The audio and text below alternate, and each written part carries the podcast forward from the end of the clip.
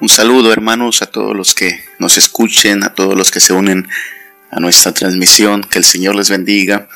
Es mi oración que su hogar sea prosperado, que su vida sea edificada y que nuestra fe en Cristo Jesús sea asimismo aumentada y afirmada. Gracias a Dios por todo su amor y toda su misericordia. La manera en que estamos celebrando las tradiciones de Semana Santa ha sido drásticamente modificada por el aislamiento preventivo de este año 2020. Estamos tratando de que se reduzca el, peligro de contagio, estamos tratando de hacer caso a nuestras autoridades y esto ha modificado mucho la manera en que celebramos las tradiciones de esta Semana Santa. Ya desde hace tres semanas los templos han quedado vacíos, las actividades han sido canceladas hasta nuevo aviso y asimismo todo lo que se realiza tradicionalmente en Semana Santa ha quedado cancelado. Y estoy usando esa palabra con toda intención. Tradiciones, tradición. Una tradición es una celebración, un ritual, una práctica que conmemora algo especial. Cuando vamos a conmemorar nuestro cumpleaños, es tradicional preparar un pastelito, ponerle una vela, soplarle a la vela mientras nos cantan una canción. Es tradición. Es tradición también poner dulces dentro de una piñata y pegarle a la piñata para que todos alcancemos algo de estos dulces. Es una tradición. La vida está llena de tradiciones y en México abundan aún mucho más tradiciones en todos los aspectos. La familia tiene tradiciones, la, escuela tiene tradiciones, la sociedad tiene tradiciones. Abundan las tradiciones en todas las áreas de nuestra vida y la iglesia tiene sus tradiciones. Una tradición, entonces, es algo que nos sirve para conmemorar lo que consideramos especial. La tradición entonces es benéfica cuando edifica la devoción cuando hablamos de las tradiciones de la iglesia, hay veces que surgen los debates, los conflictos, preguntando si es bueno tener tradiciones, si es malo tener tradiciones. Yo puedo sostener lo siguiente, una tradición es benéfica, es útil cuando edifica la devoción, pero es inútil cuando carece de convicción. Las tradiciones en sí mismas no son buenas o malas necesariamente, pero puede ser benéfica si va a edificar mi devoción, si va a ayudarme a crecer en mi aprecio por Cristo, en mi dependencia de su palabra, de su gracia. Pero es inútil si carece de convicción, si no hay un verdadero compromiso, si no hay una coherencia entre lo que practico tradicionalmente y mi vida cotidiana. Y esta semana en particular la Semana Santa, es una de las semanas más llenas de tradiciones para la iglesia. En muchas iglesias esta semana es cuando más se agendan eventos, actividades, programas, a fin de mantener la tradición de Semana Santa. Y esto, insisto, no está mal en sí mismo. Será útil, será benéfico si edifica la devoción, pero será inútil si carece de convicción. A eso nos está llevando este tiempo de confinamiento, a preguntarnos cuál es la esencia de nuestra fe como cristianos y cómo es que aunque nuestras tradiciones no se pueden guardar por esta semana, aún así nuestras convicciones deberían estar firmes y nosotros deberíamos estar creciendo en devoción y en aprecio por Cristo. Una tradición entonces es algo benéfico o inútil dependiendo de el efecto y la congruencia en nuestras vidas. Quiero mencionar rápidamente algunos ejemplos. Es tradicional que hacia el viernes de Semana Santa, conocido como Viernes de Crucifixión, en muchas iglesias hay un largo, largo culto donde se enuncian una a una las famosas siete palabras de Jesús. Y es tradicional que este culto se vuelva un culto largo porque se tienen que ir mencionando cada una de estas siete expresiones de Jesús. Padre, perdónalos porque no saben lo que hacen. Eh, eh, tengo sed, mujer, ahí tu hijo. Estas expresiones que Jesús hace mientras está en la cruz. Es una tradición. Puede haber una iglesia que decida no llevar a cabo el culto con este esquema y no está haciendo nada malo si una iglesia decide que esto es lo que va a hacer, bueno, esperemos que la tradición venga acompañada de convicción. Es tradicional a veces que este culto se haga al mediodía, a la una de la tarde, una especie de, de via crucis, pero en el culto. Y algunas iglesias podrían optar por hacerlo a esta hora. Y si una iglesia decidiera hacerlo más temprano más tarde, o de plano no hacer nada ese día, no podríamos acusarles de ser faltos de devoción, faltos de fe, porque simplemente hablamos de una tradición benéfica, se edifica la devoción, pero inútil cuando carece de devoción. Hacia el domingo de resurrección, otra de las tradiciones muy muy comunes es que la gente madruga, las iglesias convocan a un culto de madrugada, a veces 5 de la mañana, a veces 6 de la mañana, y es lo mismo, tradición. Qué bonito es levantarse y cuando es todavía oscuro, dirigirse a nuestros templos y llegar y alabar a Dios y ver cómo va amaneciendo. Es un culto bajo el ambiente de este recordatorio de las mujeres que fueron muy de mañana a ver la tumba de Jesús para descubrir que estaba vacía. Qué bonito puede ser. Pero con todo lo bonito que puede hacer, esta tradición sigue siendo eso, una tradición. En sí misma no es la esencia de nuestra fe. Si una iglesia decide hacer su culto de resurrección, a las 7, a las 10, a las 11, no habría nada de qué acusarles. Es su forma de celebrar la tradición. Y esta semana del año 2020, todas esas formas han quedado suprimidas. Se cancelaron los eventos, se pospusieron las celebraciones y esto nos lleva a meditar en qué hacían nuestras tradiciones.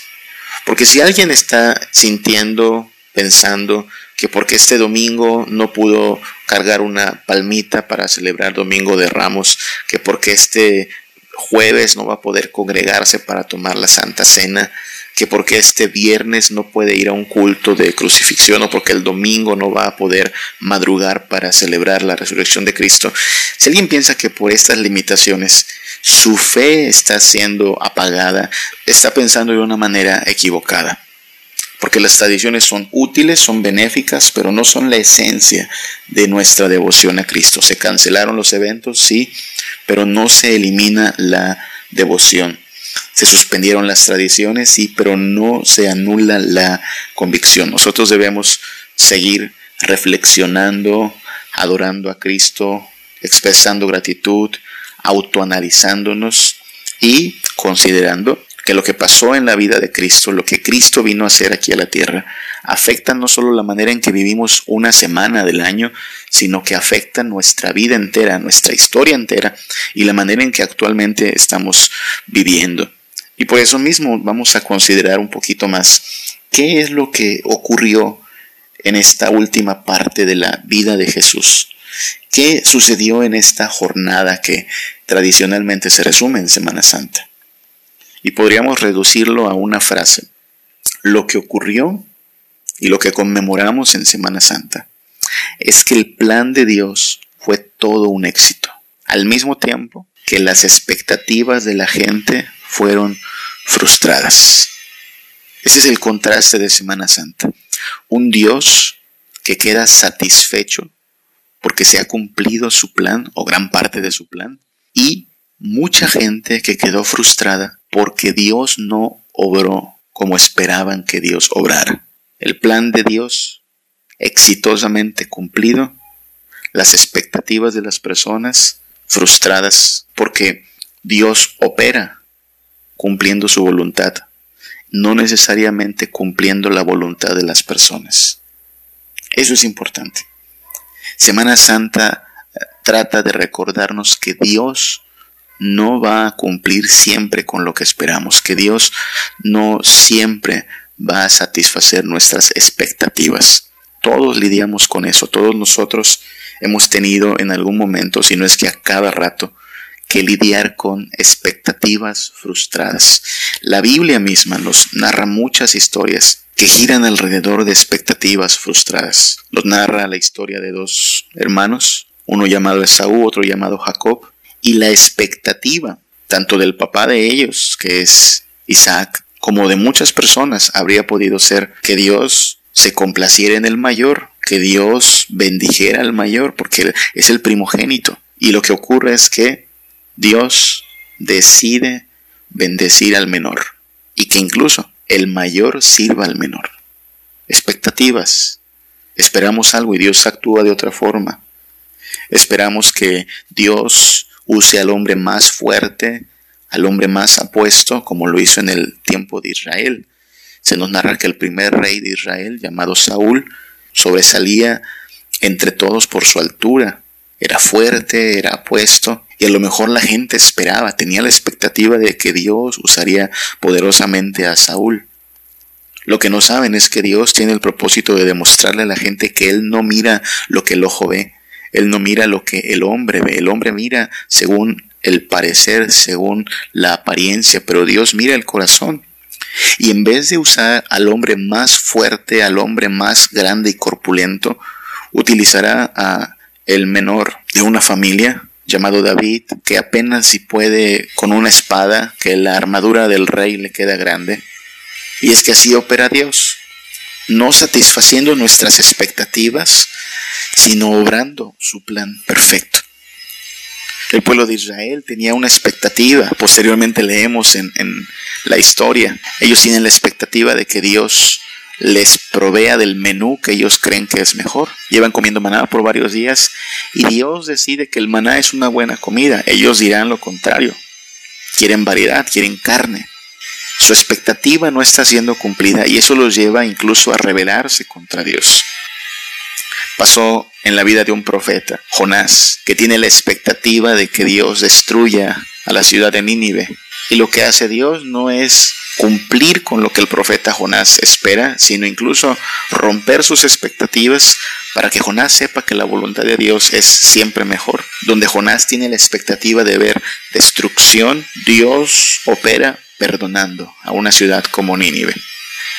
Así es que nosotros debemos considerar cómo es que vamos a obrar cuando Dios no cumple con nuestras expectativas, porque ya lo ha hecho muchas veces porque lo hace a lo largo de la historia y lo está haciendo a lo mejor en muchas de, las personas que nos escuchan. Teníamos planes, teníamos proyectos y Dios no actúa necesariamente para que se cumplan nuestros proyectos. Así es que Dios muchas veces frustra nuestras expectativas. Hay veces que nosotros mismos tenemos expectativas para con nuestra familia, nuestro trabajo, nuestro matrimonio. Esperamos que Dios nos ayude de una forma, esperamos que Dios nos provea ciertas cosas y nos sentamos a esperar y lo que esperamos no acontece. ¿Cómo vamos a lidiar con eso? Porque eso es lo que ocurrió en lo que tradicionalmente conmemoramos en Semana Santa. Jesucristo llega como Hijo de Dios, como el Rey de Reyes, y la gente tiene expectativas respecto a él, pero cuando él no cumple con las expectativas que la gente tenía, entonces la gente simplemente lo abandona. Nosotros vemos cómo del momento en que Jesús entra en Jerusalén al momento en que Jesús es crucificado, la popularidad de Jesús fue disminuyendo, sus discípulos le fueron abandonando y la razón fue esta, no estaba haciendo lo que la gente esperaba. El cristianismo tiene que ver con aceptar que Jesús hará lo que es bueno, lo que es mejor, lo que es su voluntad. Y que si esto implica que mis expectativas no sean cumplidas, está bien, no pasa nada. De hecho, de eso se trata ser siervo de este rey, aceptar su voluntad. Entonces Semana Santa trata de este contraste. El plan de Dios cumplido con éxito y las expectativas de la gente frustradas. Mateo capítulo 21 es un pasaje que podríamos eh, estudiar en este momento. En Mateo 21 se nos narra el momento en que Jesús entra a Jerusalén cumpliendo con las profecías del pasado. Vemos en Mateo capítulo 21, versículo 5, Decid a la hija de Sión, He aquí, tu rey viene a ti, manso y sentado sobre una asna, sobre un pollino, hijo de animal de carga. Lo que vemos aquí es como Jesús, camino a Jerusalén, prepara su entrada, envía a sus discípulos para que encuentren un pollino, que es un, burrito de corta edad, y entra a Jerusalén. Lo que vemos es entonces que este Jesús, hijo de José y María, según la humanidad, pero hijo de Dios, según la divinidad, está cumpliendo con las profecías del pasado, está cumpliendo con lo que se anunció de él. Se anunció que Jesús entraría así a la ciudad de Dios. Y cuando Jesús viene a Jerusalén, recibe el honor de un rey. Dice Mateo capítulo 21, versículo 8, que la multitud en Jerusalén era muy numerosa. Tendía sus mantos en el camino y otros cortaban ramas de los árboles y las tendían en el camino. Él, él está recibiendo una bienvenida de rey. La gente está tendiendo sus mantos por el camino, están creando una especie de alfombra para que pase esta persona a la que tanto aprecian, están cortando ramas de los árboles, tendiéndolas por el camino.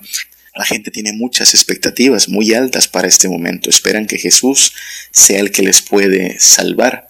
El versículo 9, aquí mismo en Mateo 21, dice que la gente que iba adelante y que iba detrás clamaba diciendo, Osana al Hijo de David. Bendito el que viene en el nombre del Señor. Osana en las alturas. Esta palabra es muy interesante. Osana. Osana es una palabra que significa socorro, ayúdanos, sálvanos. Esta gente está haciendo una petición bastante razonable. Hablamos de gente que está viviendo bajo la opresión de un imperio, que es el imperio romano, que les cobraba impuestos, que no les permitía vivir en libertad. Y ellos esperan que Dios les ayude con toda esta opresión y entonces le claman a Jesús, sálvanos, rescátanos. Eso significa Osana. Y cuando gritan Osana, no dicen Osana a Jesús, dicen Osana al Hijo de David. Ellos entienden algo, ellos ellos han estado esperando que Dios cumpla con las promesas que le hizo alguna vez al rey David, que es el rey más grande, famoso y popular que ha tenido Israel. En segundo de Samuel 7:12 al 16 podemos leer las promesas que le hizo Dios a David. Dios le dijo así a David, cuando tus días sean cumplidos y duermas con tus padres, yo levantaré después de ti a uno de tu linaje, el cual procederá de tus entrañas, y afirmaré su reino. Él edificará casa a mi nombre y yo afirmaré para siempre el trono de su reino. Usted puede leer el pasaje completo en casa, segundo de Samuel 7, pero lo que vemos es a un Dios siglos antes de Jesús, prometiéndole a David que uno de sus hijos, uno de sus descendientes, va a sentarse en el trono del pueblo de Dios y va a gobernar de manera perfecta. Es la razón por la cual es importante ver que Jesús es descendiente directo de David. La gente espera que este Jesús, de quien ya escucharon que puede obrar milagros, de quien ya escucharon que puede multiplicar el pan, sanar enfermedades, ellos esperan que Jesús sea aquel rey prometido, aquel descendiente de David que se convertirá en un rey bueno, poderoso, defensor de su pueblo. Es por eso que cuando entra a Jerusalén, Jesús recibe tanto aprecio, tanta aprobación de las personas, porque ellos tienen expectativas muy, muy altas para Jesús. Y conforme se van desarrollando los eventos, el problema es que Jesús no cumple con sus expectativas. Ellos esperan que Jesús venga y destruya la influencia de Roma sobre su pueblo, elimine la opresión, acabe con las injusticias en materia política, en materia económica. Pero llega Jesús y habla principalmente de perdón de pecados e incluso reprende a su propia gente, recordándoles cuántas veces en el pasado se rebelaron contra Dios. Y esto es lo que empieza a parecerles incómodo. Jesús lanza gran parte de sus enseñanzas contra la hipocresía de los religiosos de su pueblo, contra la falsedad de los fariseos, de los escribas, de los saduceos, y esto incomodó mucho a las personas, especialmente a los religiosos. Y es la razón por la cual Jesús es llevado hacia el final de sus días ante el tribunal de este hombre llamado Poncio Pilato, acusándole falsamente, a fin de que este Jesús que se ha vuelto incómodo, pues sea borrado de la historia. Porque eso tratamos de hacer cuando nuestras expectativas no son cumplidas. Tratamos de borrar, tratamos de eliminar. No nos gusta que no se cumpla nuestra voluntad, nos enoja, nos enfurece que lo que nosotros queríamos no se realice. Estas personas que gritan ante Pilato, crucifícale, crucifícale, están actuando como muchos de nosotros cuando vemos que nuestros planes se ven frustrados. No nos gusta. Ya no te quiero. No quiero verte. Así no me sirves. Esto hizo la gente con Jesús. Este Jesús no me sirve, están diciendo. Este rey no es el que yo quería. Esto no es lo que yo esperaba que hiciera. Jesús está rompiendo con las expectativas de las personas, no porque sea algo malo, sino porque no vino a cumplir las expectativas de las personas. Nosotros vemos que Jesús se muestra humilde, misericordioso, no hace alarde de su grandeza, Él mantiene un perfil bastante bajo, llama a las personas a buscar su salvación creyendo en Él. Llama a las personas incluso a aceptar la muerte en la esperanza de que en Él, en Cristo, tendrán resurrección. Así es que este rey era esperado fuerte y majestuoso, pero resulta ser humilde y misericordioso, a fin de librarnos de un destino horroroso. Esto debió haber estado claro desde el principio. En Mateo 1:21, el ángel que está anunciando el nacimiento de Jesús le dice a María que dará a luz un hijo y llamará su nombre Jesús, porque él salvará a su pueblo de sus pecados. Cristo vino a salvar a su pueblo de sus pecados. Que el pueblo tenga otras expectativas, bueno, eso no es con lo que Jesús está comprometiéndose. Él vino a salvar a su pueblo de sus pecados. Vino a salvarnos a nosotros también de nuestros pecados por medio del arrepentimiento y la fe en su nombre. A veces nosotros tenemos expectativas y Dios en su gracia y en su misericordia nos concede lo que pedimos. Y muchas veces no va a conceder nuestras expectativas, pero no importa, no hay problema, no se pierde nada si no se cumple nuestra voluntad. Nadie tiene problema con que sus planes se cumplan. A nadie le hace sentir mal que sus proyectos se realicen. La idea de que suceda lo que nosotros deseamos siempre es satisfactoria, siempre nos llena de gozo, nos alegra que estén ocurriendo las cosas que nosotros planeamos.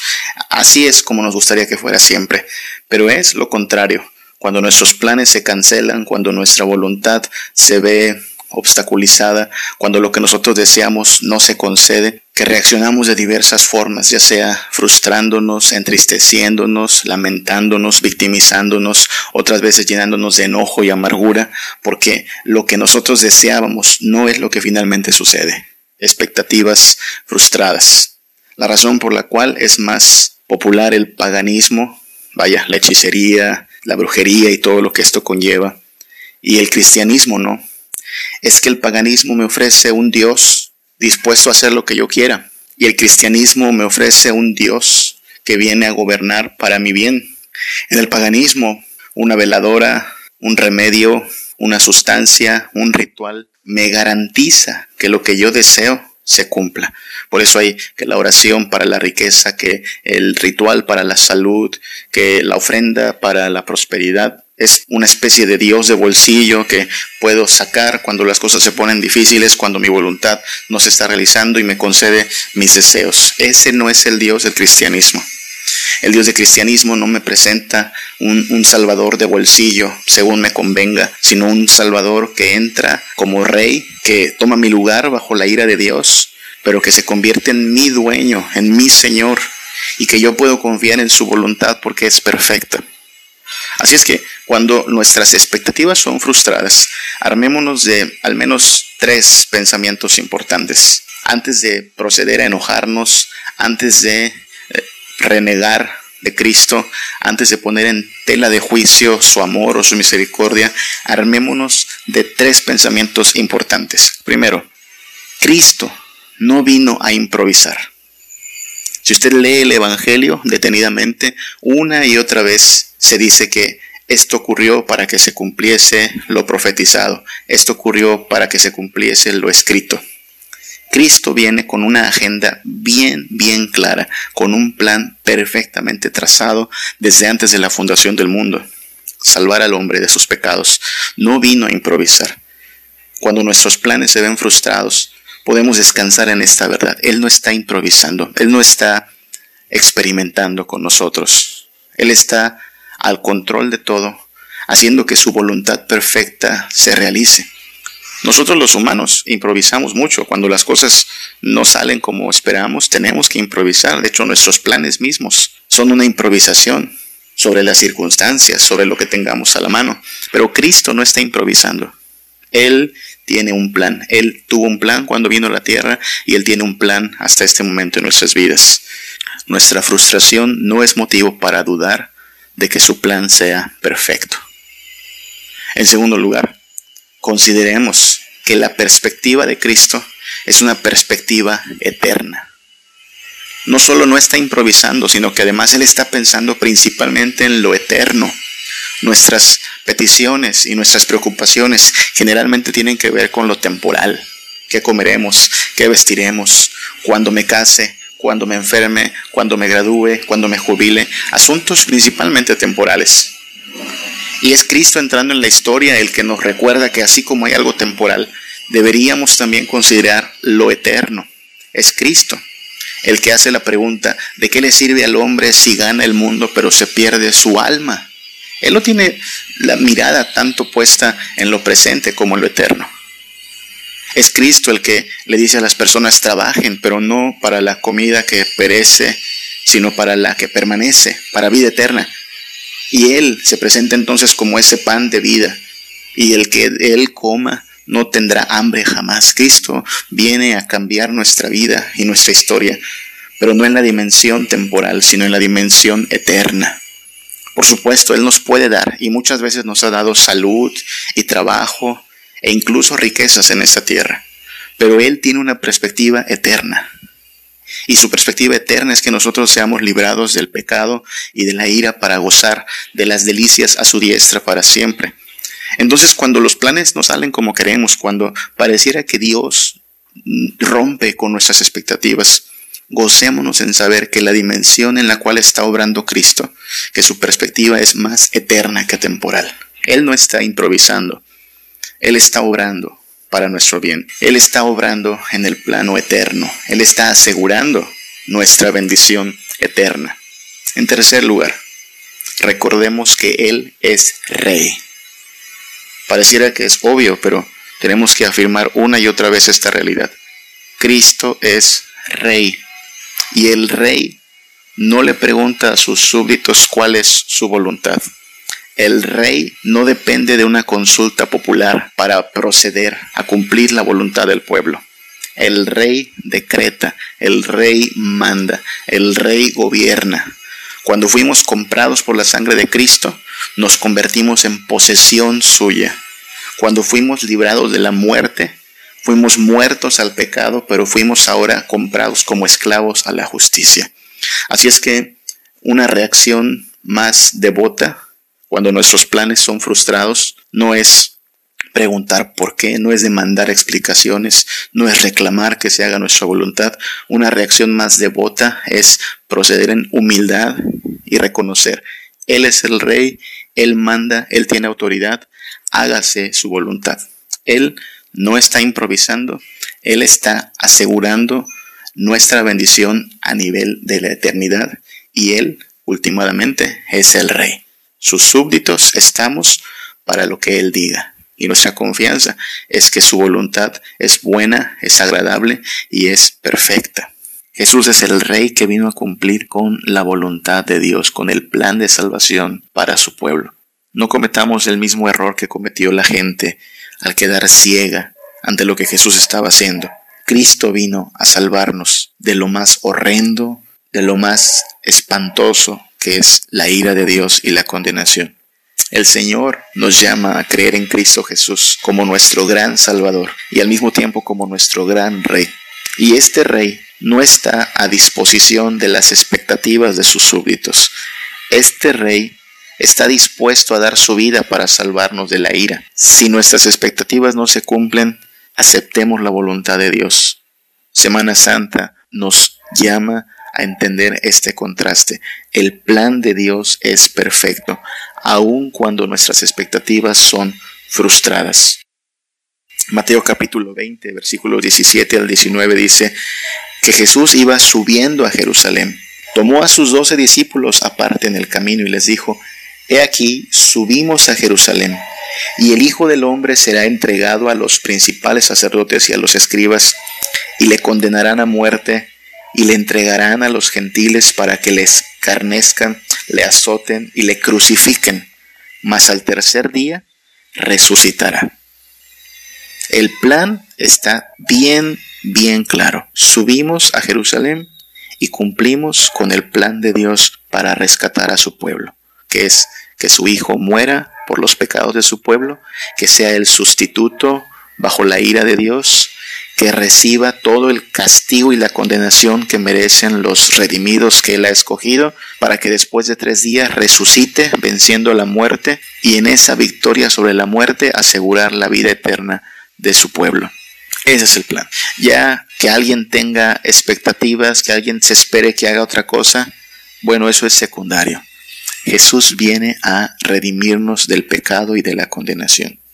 Debemos entender esto si no queremos vernos frustrados, decaídos, si no queremos perder el gozo del Evangelio.